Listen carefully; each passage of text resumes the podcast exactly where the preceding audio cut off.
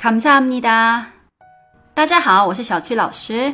今天我们要学的是谢谢，감사합니다或者고맙습니다都可以使用。这两个都是敬语，你记住一个就可以。那我们还是记住감사합니다吧。那我们复习一下吧。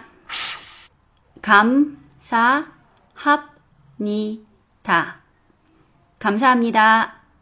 节目的最后提醒大家关注我的微信公众号“旅游韩语”，获取更多关于韩国的精华攻略。那我们下一集再见，안녕히계세 요。